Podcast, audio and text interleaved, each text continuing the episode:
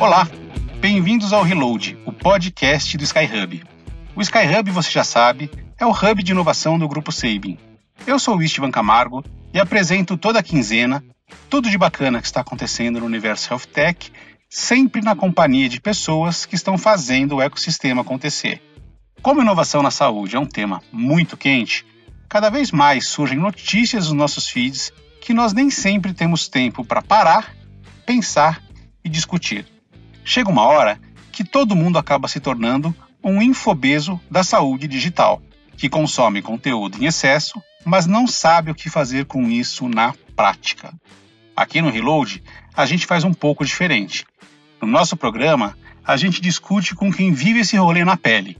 Executivos e empreendedores skin in the game que não conheceram saúde digital atrás da tela, mas aprenderam o que sabem fora dela e por isso falam sobre os erros e acertos da inovação na prática. Real World Health Tech. É exatamente essa a proposta do nosso programa. No episódio de hoje, a gente vai falar sobre medicina de precisão. Da mesma forma que existem mil maneiras de fazer Neston, existem mil maneiras de ser diabético, mil maneiras de ser hipertenso e mil maneiras de ter uma infinidade de problemas de saúde quanto mais a gente avança na compreensão de uma doença, quer seja do ponto de vista biológico, quer seja do ponto de vista clínico, genético, comportamental ou psicológico, mais descobrimos a complexidade daquela condição. Para enfrentar essa questão de forma mais personalizada e assertiva, temos que nos habituar, desde já, a lidar com conceitos como biomarcadores digitais, fenotipagem digital profunda e gêmeos digitais. É sobre isso que vamos tratar no nosso episódio de hoje. Para conversar comigo sobre esse assunto tão vanguardista, eu trouxe um amigo recente, mas muito querido, que é igualmente um dos médicos mais vanguardistas do nosso ecossistema de saúde digital, que é o Vitor Gadelha. O Vitor é médico formado pela Universidade Estadual de Ciências da Saúde de Alagoas Fez residência em neurologia na Universidade Federal do Paraná, onde ele também se especializou em inteligência computacional. É fundador da Medex, uma health tech focada em soluções baseadas em realidade virtual, e é head de inovação médica do braço de hospitais da DASA. Vitor, eu sempre fico feliz quando trago colegas de outras empresas para trocar ideias e experiências. No final do dia, estamos falando para o mesmo grupo de empreendedores, executivos e profissionais de saúde, que todos queremos ajudar a se desenvolver. Por isso, eu gostaria de agradecer demais por você ter aceitado esse convite do Reload para dividir um pouco do seu look set privilegiado sobre esses temas tão instigantes. Então, Istvan, muito obrigado. Foi um prazer gigantesco estar aqui falando com vocês no Reload. É, tenho acompanhado os últimos episódios e é um prazer muito grande a gente falar desse tema que é tão complexo e como você bem colocou, né?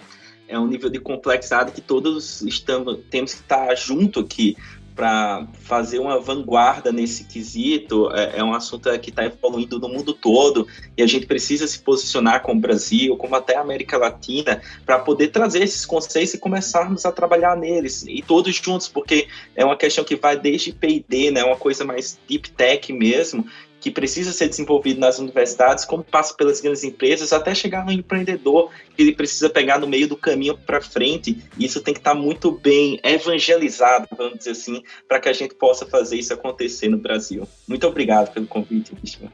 Eu que agradeço, Vitor, e esse vai ser um papo excelente, eu tenho certeza. Bem, agora que o nosso convidado já está super bem apresentado, vamos direto aos principais pontos de hoje.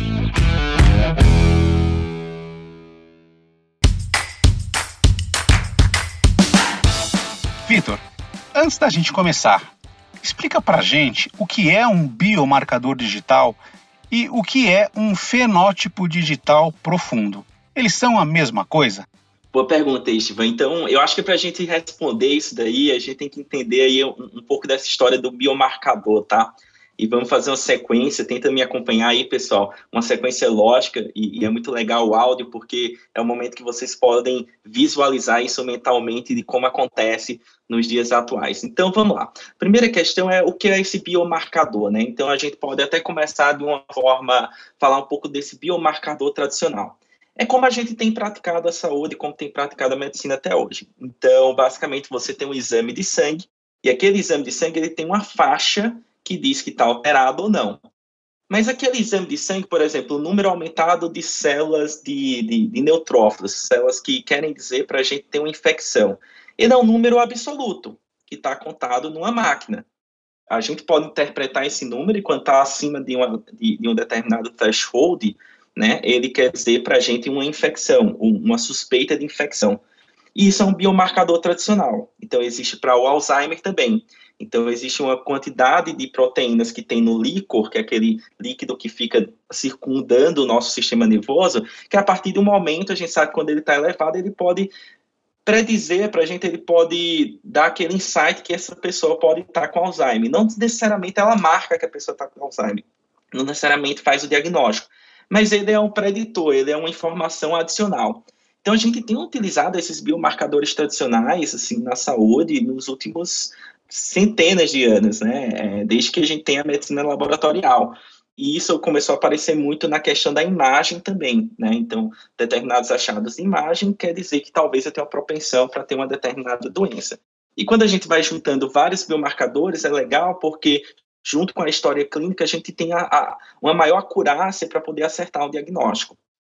Só que aí vem essa nova era digital, né? Então eu costumo dizer que a gente tem passado por três grandes transformações na saúde. E se a gente volta lá atrás, a primeira foi a, a transição, né, a, a, é, demográfica. Então lembra aí da geografia, a inversão das pirâmides, com controle da taxa de natalidade, alteração da taxa de mortalidade. Isso foi uma transição muito legal. A gente passou pela transição epidemiológica onde a gente saiu das doenças infectoparasitárias que matavam mais, e a gente agora está vivendo a agudização das doenças crônicas, infarto, AVC, quase de forma empatada, e as outras doenças agora é, que são esporádicas, mas acontecem né, com, com grande é, prevalência, que são os cânceres, etc. E a gente passou pela transição é, tecnológica, a gente está vivendo ela depois dos anos 2000, na virada do século, que tem trazido dados para a gente.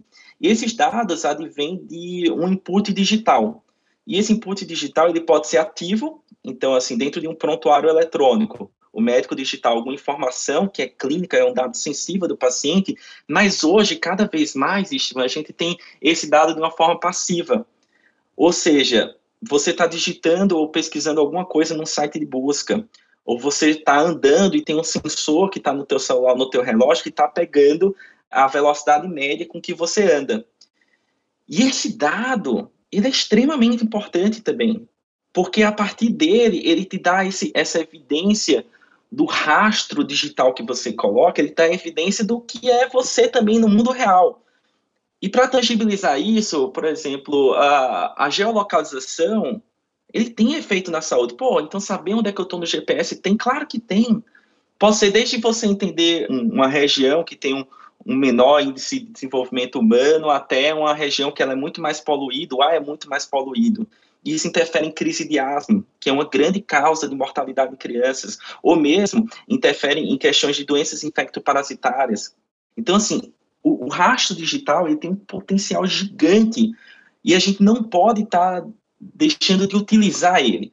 E a partir do momento que a gente utiliza esses rastros digitais, esses dados digitais, para auxiliar, da mesma forma que o exame de laboratório auxilia a gente no diagnóstico, a gente transforma ele num biomarcador digital. E aí, quando a gente entende um pouquinho mais sobre isso, o biomarcador digital, ele basicamente é, é essa mesma pegada, né? Eu vou usar esse dado realmente para ajudar um suporte no diagnóstico, um suporte à minha decisão.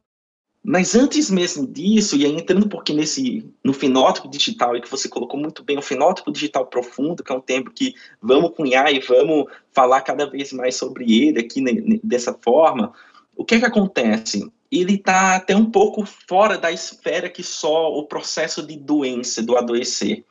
Ele está envolvendo todo o ser humano com toda a amplitude que ele entrega, que é um ser biopsicossocial, e você considera literalmente todas as esferas que o ser humano ele é composto. Então, do mesmo jeito que o genótipo, o genoma, ele te dá um fenótipo, então aquelas letrinhas do teu DNA te dá a cor do cabelo, a cor da tua pele, a cor do teu olho, algumas características, vamos dizer assim, do, do, do teu comportamento. O teu rastro digital, ele também te dá um fenótipo. E aí é o que você pesquisa no celular, para onde você olha, cada vez mais tem essa detecção do teu olho para onde você olha, muito utilizado hoje em neuromarketing para saber qual tipo de consumo que você quer fazer quando você vai no supermercado, o que é que te traz interesse. Então, o teu, o teu genótipo, o teu genoma, ele te dá um fenótipo. Mas o teu rastro digital, ele também te dá um fenótipo digital.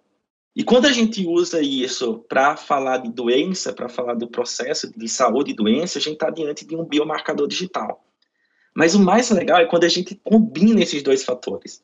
Né? Quando a gente pega o teu fenótipo físico, baseado no genético, com o teu fenótipo digital, a gente agora está falando desse fenótipo digital profundo. E essa junção tem um poder gigante, absurdamente gigante, para falar a verdade, eu, eu, eu ouso dizer aqui que é uma das formas que a gente tem de entregar essa próxima medicina que a gente vai ver, essa próxima saúde, essa geração de saúde que a gente vai ver nos próximos séculos aí. E o mais interessante disso é que eu não consigo, e, e o que traz essa relevância para esse assunto é que de fato, é difícil entender como só um, um, código genético, e quando a gente fala de medicina de precisão, né, a gente fala muito da genética, genética para fazer uma terapia alvo dirigida, cara, sensacional, isso já está uma evolução gigante.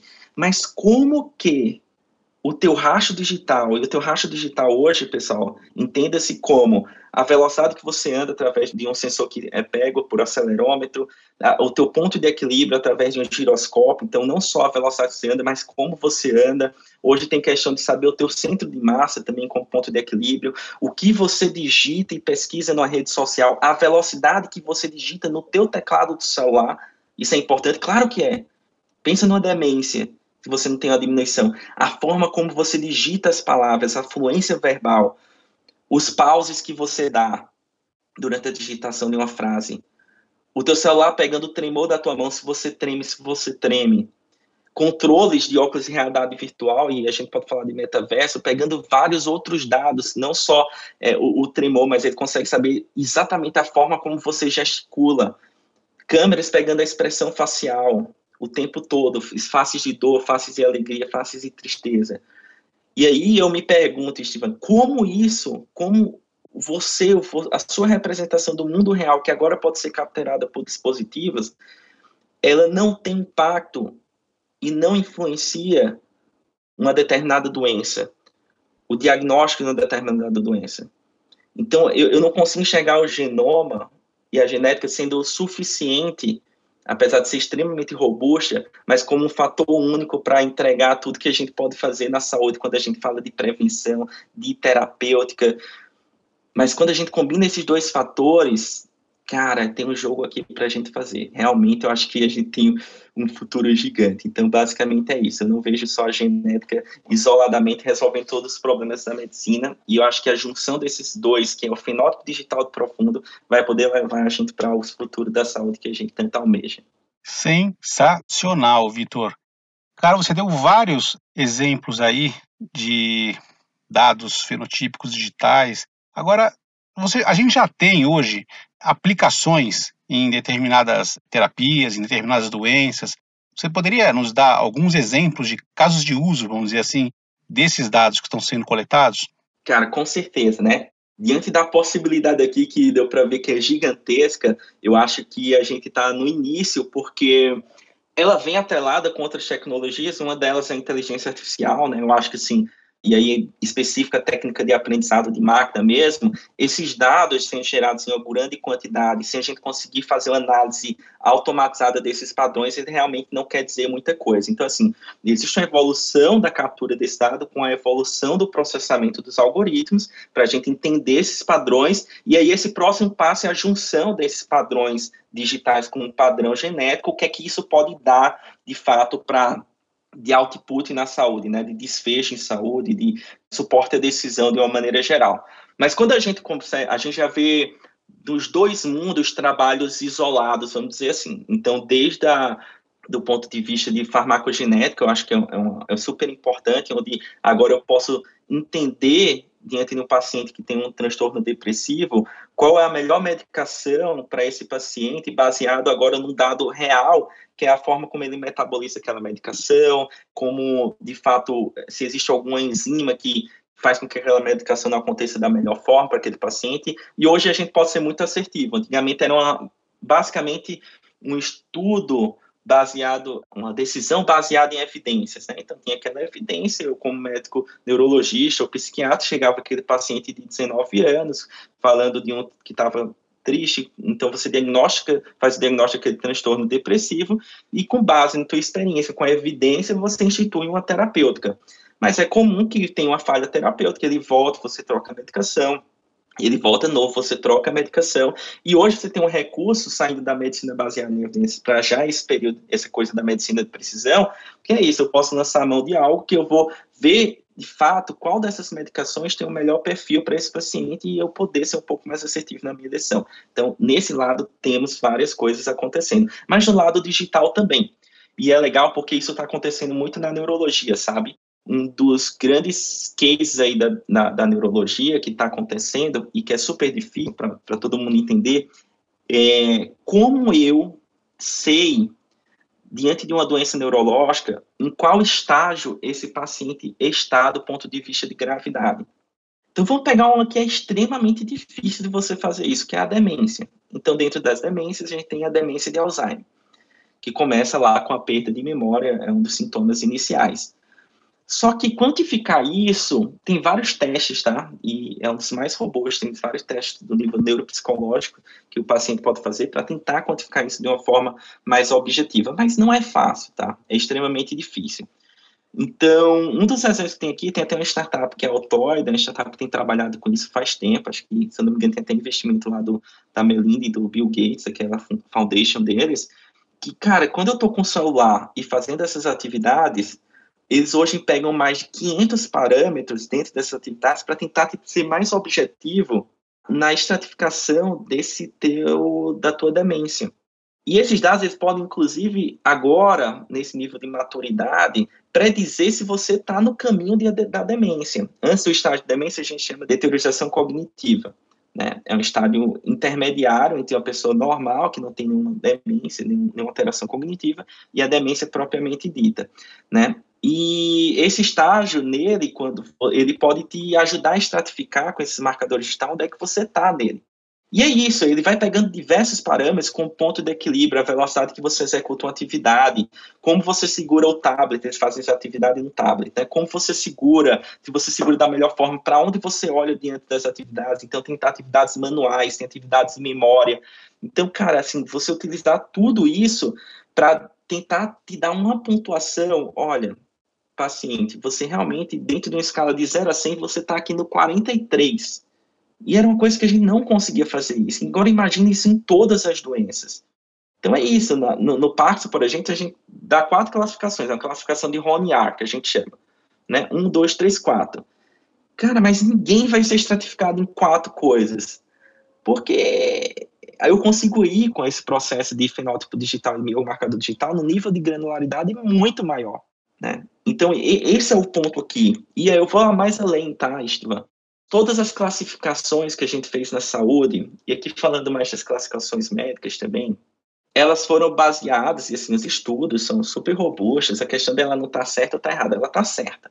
O ponto é que a gente pode dar um outro nível de granularidade aqui. Então, exemplo clássico, vamos pegar uma linha de cuidado do dia a dia, paciente que tem insuficiência cardíaca insuficiência cardíaca, o paciente fica com o coração fraco, vamos dizer assim, ele não bate direito, não bombeia sangue direito para o corpo, e uma das coisas é que, por não bombear o sangue para frente, esse líquido fica acumulado no pulmão, e o paciente tem falha respiratória, ele tem uma falta de ar. E isso acontece principalmente quando ele faz uma atividade, quando ele caminha, quando ele faz algum esforço, essa falta de ar vem.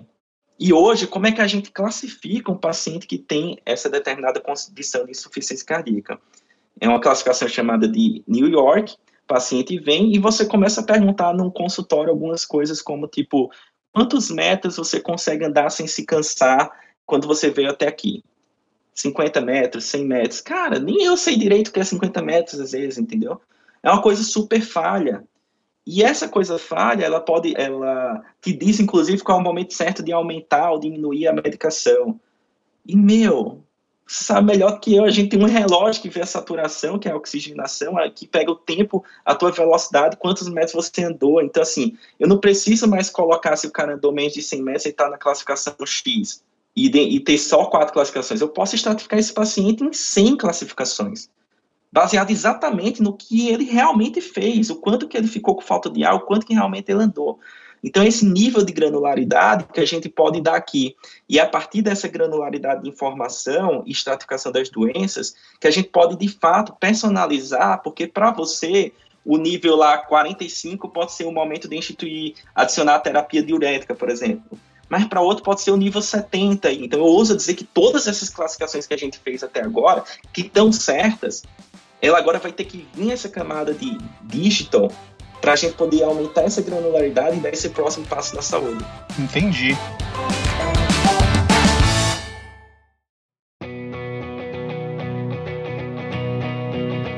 Enquanto você falava, eu lembrava aqui que recentemente eu tive um papo com o André Balalai aqui no Reload, é, e ele falava sobre dois conceitos diferentes, sobre Patient Reported Outcomes, que são gerados pelo paciente, e Patient Generated Data ou Digital Generated Data, que são gerados por um dispositivo.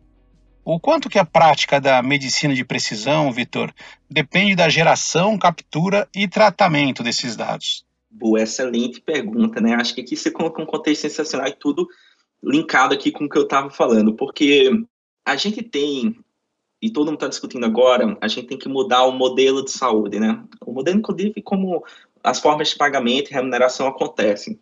Então, um dos modelos interessantes que vem ali de 2006, uh, do Michael Porter, que é um economista especialista em saúde lá de Harvard, ele traz essa questão da saúde baseada em valor, né? E dentro da saúde baseada em valor, que é isso, é, cara, eu preciso tentar quantificar quanto de saúde eu entrego para esse paciente. Então, o importante para a gente é que, cara, quanto de saúde efetiva eu estou entregando para esse paciente, né? E as variáveis dessa fórmula, que de certa forma tem que ser objetiva, é a pertinência, que ela pode ir ali entre 0 ou 1, um, que é eu fazer esse procedimento para o paciente que realmente precisa, e, e é legal aqui para todo mundo entender o conceito. Imagina assim, uma senhora de 150 anos com Alzheimer extremamente avançado, com Parkinson extremamente avançado, ela tem uma fratura mínima de fêmur ali, de um osso e você faz a cirurgia mais complexa, substitui o osso dela todo, faz uma artroplastia de quadril por causa dessa fratura. Qual é a pertinência desse exame? De fazer esse procedimento? Cara, ela está próximo de zero ou zero. E zero vezes qualquer coisa vai dar zero, eu vou estar tá entregando zero de valor de saúde. E a pertinência é multiplicada pelo desfecho. E o desfecho, hoje, ele é visto na forma de Patient uh, Reported Outcomes, né, que são os PREMs. Então é isso, o paciente, ele fez um determinado procedimento, e ele vai receber ali, conforme a, a forma como você instituiu o PREM, essa, esse desfecho, alguns formulários para ele preencher. Então você vai lá, um mês, você manda uma mensagem para ele e pede para ele responder algumas perguntas. Então ele, e aí ele fala, né, o patient report, ele reporta como está o seu desfecho. Pô, agora eu fiz aquela cirurgia, estou conseguindo fazer isso ou não estou conseguindo fazer aquilo, estou com dor ainda ou não estou com dor ainda. E a pertinência é multiplicada por esse desfecho. Outra forma de ver isso também é o Clinical Report Outcome. Então, assim, é o que o médico coloca, o que o clínico, qualquer profissional de saúde preenche dentro do prontuário eletrônico. Isso tem relevância também, porque ele pode voltar na consulta e dizer, pô, agora o paciente falou para mim que está sem dor. É uma forma também de eu ver desfecho, né? Mas quando eu vou para esse nível aqui, que é o que você colocou do, do patient generated data, do, do dado gerado para o paciente, é onde que eu acho que a gente precisa ir para a gente de fato calcular esse outcome, esse desfecho da forma mais objetiva e precisa possível. Então eu vou dar um exemplo aqui, tá? E esse, são esses dados gerados pelo dispositivo. Imagina que numa linha de cuidado de ronco, tá? Você, você é uma pessoa que é um, um roncador crônico, ronca bastante. O ronco está associado à apneia obstrutiva do sono, que está associado à pressão arterial alta, hipertensão, né? E está associada com um nível de cortisol maior, porque você realmente tem uma sensação de fadiga muito grande no outro dia, a pessoa que não dorme bem, né? E outras coisas, tá? E dentro de uma logística de saúde baseada em valor, vamos primeiro falar até de uma lógica sem ser saúde baseada em valor. Como é que funciona? Você vai lá e como funciona mais ou menos na prática hoje, né? Pô, alguém falou, a sua esposa, enfim, seu companheiro falou que você está roncando muito, isso você entendeu que está trazendo algumas consequências para sua vida, você procura um otorrino, o otorrino vai fazer uma avaliação, e vai realmente optar pela cirurgia, ele vai fazer a cirurgia em você, vai receber a remuneração dele correspondente à cirurgia, independente da forma que ele fez, faça pelo SUS, ou seja pelo sistema privado, pelo suplementar, e três meses depois você vai voltar e vai dizer, ó, oh, eu acho que eu melhorei, é, meu companheiro, minha esposa não está reclamando mais do meu ronco, estou medindo a pressão aqui, tenho ido no cardiologista, parece ter, ter melhorado. É como acontece hoje, tá? Mas uma perspectiva de saúde baseada em valor e a gente pode ir nesse desfecho muito objetivo, como seria um cenário ideal, assim, com o máximo de tecnologia que a gente consegue embarcar? Do lado da tua cama tem um microfone que está diante de alguns aparelhos, alguns aparelhos já têm, alguns já estão trabalhando com isso, e ele detecta automaticamente o teu ronco, o volume do teu ronco, o timbre. E ele não só detecta o ronco, como a forma que isso atrapalha nas tuas fases do sono, que é o sono REM, o sono não REM. E ele chega no outro dia para você, ou na outra semana, ou depois de um mês, olha, um alerta aqui para você. Cara, você está roncando, isso pode estar atrapalhando a sua dia no seu dia a dia, olha, olha como é que tá teu sono aqui. Teu sono está muito fora do que é um padrão para uma pessoa da tua idade, com teu peso. Não seria legal marcar o otorrino? Aí esse paciente agora vai para o otorrino com todos esses dados. O ciclo sono REM, sono não REM dele, o timbre, o, o, pode até colocar o decibéis, que é o, o ronco, entendeu? A forma. Então tem várias formas. E o otorrino ele vai ter um diagnóstico muito mais preciso. Cara, o quanto que isso está impactando. E se você junta um aparelho de pressão, né, um esfigmometro digital, que pode estar tá vendo isso, ele, ele, faz isso em casa, esses dados estão caindo no celular dele, né, é muito mais fácil porque você vai conseguir acompanhar de forma muito mais objetiva o que está acontecendo. Então, o otorrino, nesse momento, opta pela cirurgia, faz a cirurgia, e agora, dentro de uma perspectiva baseada em valor, o otorrino vai ser remunerado dentro de uma cadeia se ele fez esse procedimento com pertinência e se ele entregou um desfecho muito bom para esse paciente. Então não é uma coisa mais faz e recebe. Agora sim, cara, tem pertinência, o desfecho foi bom. E como é que o desfecho vai ser medido agora? É isso, o mesmo sisteminha lá que te ajudou a identificar que você tem algum problema, ele vai medir e vai entender se realmente seu ronco parou. Ele vai medir, ele vai ver através do microfone como é que tá isso, ele vai ver através do, do microfone junto com o relógio e a câmera como é que tá teu ciclo agora de sono, se você realmente consegue entrar no sono profundo e ficar lá por muito tempo. Aquele aparelho de pressão que você tem lá que mede a pressão de vez em quando, vai poder detectar de uma forma muito mais precisa e objetiva a, a evolução disso depois que você fez a cirurgia. E o quanto isso está evoluindo ao longo do tempo. E, e esse, esses dados vão criar um desfecho muito objetivo que vai poder, quando multiplicado com a pertinência, inclusive remunerar esse médico otorrino que fez a cirurgia num, em algum momento, porque ele fez a cirurgia que realmente teve muita pertinência e mudou a vida daquele cara. Aquele cara não tem mais pressão alta, aquele cara tá dormindo super bem, não tem mais fadiga, entendeu? Então, assim, cara, olha o nível que a gente tá falando aqui. E quando a gente junta tudo isso, realmente é, é uma forma que a gente tem de criar essa saúde baseada em valor que é tão complexa e a gente não consegue fazer até hoje. Então, eu acredito que essa historinha que eu te contei é o que a gente fala que é realmente essa medicina personalizada. E só para deixar claro, a medicina personalizada ela tinha outro conceito antes, que era muito baseada, é, parecia com essa medicina de precisão, mas eu não considero esse, tá? Eu considero a medicina personalizada com a medicina baseada em evidência, mais a medicina de precisão, mais o design centrado no paciente, que é essa experiência que ele pode dar, olha com uma experiência muito mais fluida para poder tratar o paciente. Então, de fato, cara, é uma coisa sensacional que a gente vai mudar na prática assistencial quando tudo isso estiver integrado funcionando. Olha, Vitor, essa sua resposta funcionou como uma consulta para mim, essa história do ronco. Então, muito obrigado. Depois eu vou ouvir a gravação de novo.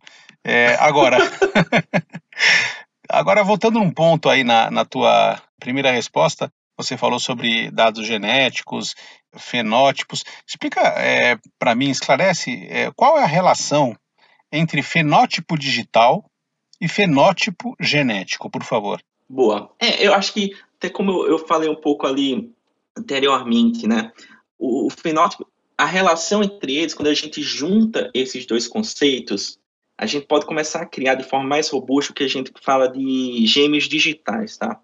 Por isso que ela tem uma relação extremamente forte. Então, o que eu quero falar com isso?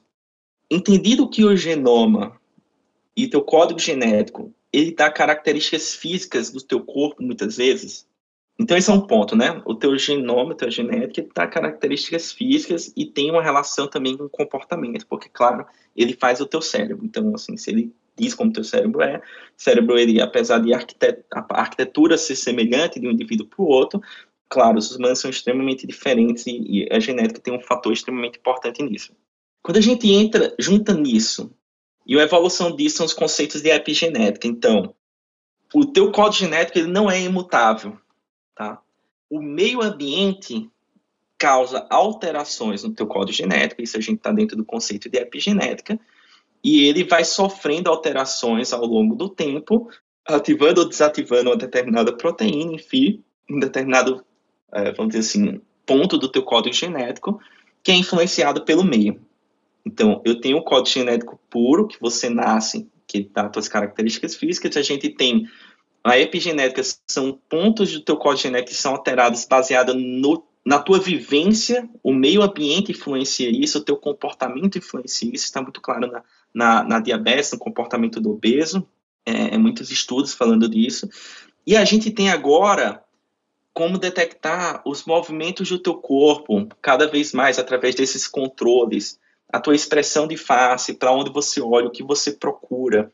Então, basicamente, quando a gente cria esse tripé, a gente agora, de fato, consegue ter os caminhos, o, o, o dado, pelo menos, o dado está ali, para criar, de fato, aquele gêmeo digital que é o, o sonho, a gente chama digital twins, né?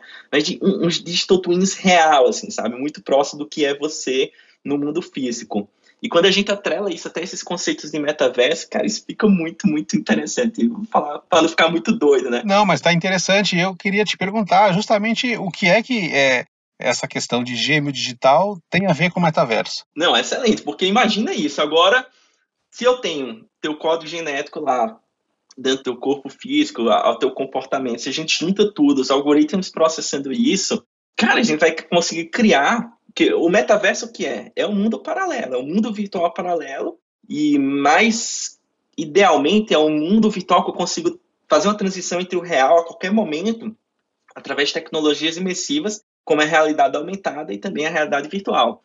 E a realidade mista, vamos dizer assim, né? são as três tecnologias imersivas, três conceitos. Então, se agora a gente está começando a falar que a gente tem que criar os avatares, né, um dos conceitos básicos ali do metaverso, que é esse mundo digital, é o criar um avatar, né, e esse avatar é a representação sua no mundo virtual, e a partir desses dados, quando a gente processar os algoritmos, a gente vai poder estar tá criando literalmente um gêmeo digital seu dentro de um mundo virtual. Olha que coisa completamente doida, né? Para falar outra coisa, mas é isso mesmo. Porque, cara, é isso. Em algum momento, por pegar todos esses dados, a gente vai poder criar literalmente um gêmeo digital no metaverso. Isso, assim, eu não sei, mas tem impactos éticos, assim, que são impressionantes. Porque imagina uma situação de você morreu no mundo real, mas existe um gêmeo digital seu no mundo virtual com suas características físicas muito realistas, com teu comportamento, tua forma de expressão, tua forma de decidir as coisas, e tá lá, entendeu? Você pode acessar aquela pessoa colocando o óculos realidade virtual a qualquer momento. Eu não sei quão positivo ou negativo isso pode ser a, a longo prazo, mas basicamente é isso. Eu posso criar um, um gêmeo digital e com esses dados a gente vai conseguir chegar cada vez mais próximo nesse ideal para primeiro, até conviver com essa pessoa quando ela não estiver mais em terra, mas poder testar medicações, poder saber, dentro da decisão ABC, diante de um câncer, qual é a melhor decisão. Porque já é inviável fazer uma clonagem, não tem como fazer uma clonagem de uma pessoa em, em terra, né, por diversas questões, esperar ela crescer até a sua idade, que ela tenha o mesmo câncer, para você testar isso. Não, não, não, dá tempo disso. Então você precisa, e a gente aprendeu isso com a manufatura, né, de fazer algo digital para poder, na fabricação de carro, você entender todos os erros, os potenciais acontecimentos, todas as variáveis hipóteses ali. Então é isso, eu acho que esses dados processados com inteligência artificial, a gente vai poder criar esse gênero digital para poder entender o melhor tratamento diante do câncer X, Y, Z, para ter essa convivência. Então, é um negócio que realmente ele extravasa aqui os conceitos como a gente está habituado, porque de fato, em algum momento próximo, em médio prazo, pelo menos, vai estar todo mundo tendo uma vida real e uma vida virtual dentro de algum metaverso, de algum mundo digital. E lá vai ter uma pessoa como você presente para você testar terapêuticas, para você testar uma reabilitação física, qual é o melhor caminho, qual é o melhor desfecho que você vai ter, qual é o melhor tipo de atividade, para você testar novas modalidades de terapia cognitivo-comportamental, terapias psicológicas. Então, assim, é o mundo que entra aqui na nossa, que está na nossa frente, entendeu? É só você juntar todas as peças que isso vai acontecer. Mind blowing. Eu acho que nem o Philip Dick pensou em algo assim. Philip Dick, quem sabe, um dos maiores autores de ficção científica, previu várias coisas há 50 anos atrás. Quem quiser conhecer melhor, depois dá uma gugada. Mas, cara, infelizmente a gente já está se aproximando do final do programa. Mas eu queria aproveitar, Vitor, e perguntar para você o que você aconselha para quem está conhecendo agora esses temas e quer se aprofundar neles. Existem que comunidades, cursos, leituras? O que, que você indicaria para quem quer se aprofundar nisso? Pô, excelente pergunta, hein, hein Mais uma aí para a gente conversar. Eu acho que o primeiro ponto é você hum, evoluir do ponto de vista soft skills e praticar a flexibilidade cognitiva e a desmaterialização. Você tem que ter a habilidade de desconstruir conceitos. Isso é, isso é algo extremamente complexo, principalmente no meio médico, né? Porque você cara, tá muito fixo ali, tá muito. Você fez aquilo daquela forma, então tá muito claro que aquela forma não vai mudar para você em algum momento. E outra pegadinha que pode acontecer, que acho que acontece e conhece bem, é que, ah, mas assim, pô, a gente não consegue nem ter prontuário no computador. As coisas andam de forma paralela, não são sequenciais. Não é porque em algum local a gente não consegue ter isso que a gente não pode estar tá falando disso agora. E essa é uma, é uma, é uma pegadinha porque faz você querer voltar para o fixe, né? Você não querer flexibilizar o teu mindset. Então, o primeiro ponto é você ter uma capacidade de abstração, de desconstrução e de flexibilização, e principalmente flexibilizar o teu mindset para você conseguir extrapolar no teu conhecimento. Porque as sopas de letrinhas, a, base da tecnologia está aí.